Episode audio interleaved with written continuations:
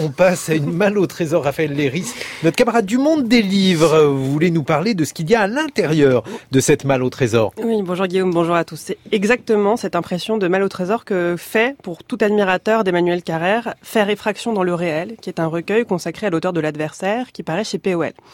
Il compile des contributions universitaires sur son œuvre, des textes de proches et de moins proches de l'écrivain, tel Michel Houellebecq, le réalisateur Pascal Bonitzer ou le juge Étienne Rigal, personnage central complètement inoubliable de d'autres vies que la mienne. On y trouve aussi des inédits d'Emmanuel Carrère. C'est donc presque 40 années d'écriture qu'embrasse cet épais et passionnant volume, dirigé par Laurent Demans et Dominique Rabatet, il envisage dans sa globalité le travail d'Emmanuel Carrère depuis ses débuts comme critique de cinéma à Télérama, examinant de la même manière ses premiers textes et les romans de l'auteur, ses reportages et les deux films qu'il a réalisés, pour parler de son rapport au montage, à la figure du témoin, à la morale ou à Philippe Cadic, auquel il consacra une biographie. On trouve réellement des pépites du côté des articles universitaires.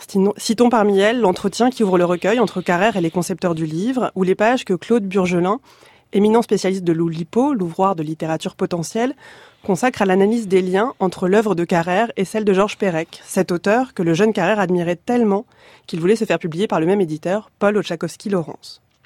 Ce dernier, mort le 2 janvier 2018, est du reste présent dans Faire effraction dans le réel, à travers un très très beau texte, L'amitié par le livre.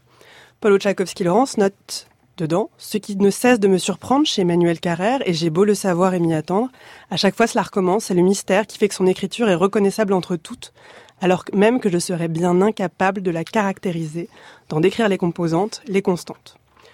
Je ne divulgage rien, comme disent les Québécois et Arnaud Laporte, en révélant que ce mystère reste à peu près entier à l'issue de cet impressionnant volume, et que c'est sans doute tout aussi bien. D'autant qu'on trouve ici mieux que des explications, des textes de carrière inédits donc, qui sont loin d'être des fonds de tiroir, ainsi d'une version alternative des premières pages de l'adversaire, ou d'une chute du royaume consacrée aux premières pages de Madame Bovary, ce fameux incipit sur Charles Bovary et sa casquette. Ou encore un échange de courriel avec le réalisateur Jean-Xavier de l'Estrade à propos de la géniale série Soupçon, euh, échange riche d'échos d'une extraordinaire profondeur avec l'adversaire. Petite cerise sur le gâteau, un tel recueil est pour un journaliste l'occasion de revenir sur l'ensemble de son travail avec Emmanuel Carrère. Il nous a accordé un long et riche entretien où il parle de son rapport à l'écriture, de la maîtrise et du lâcher-prise, de la phrase chez Proust. L'interview est déjà disponible sur le site du Monde et sera cet après-midi dans le Monde des livres. Et dans le Monde des livres, que trouve-t-on d'autre, Raphaël? À la une, vous trouverez une critique de Piranhas, premier roman de l'italien Roberto Saviano, consacré au phénomène des baby gangs, sous la plume de Macha Seri, qui s'est également entretenu avec l'auteur, lequel est sous protection policière depuis plus de dix ans.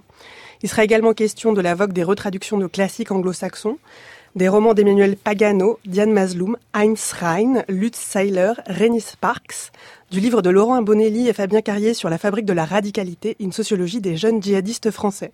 Sans oublier une rencontre avec l'écrivain américain Luke Reinhardt, auteur du très culte roman L'homme D, dont la popularité fut du reste relancée par un article, on revient à lui, d'Emmanuel Carrère dans la revue 21.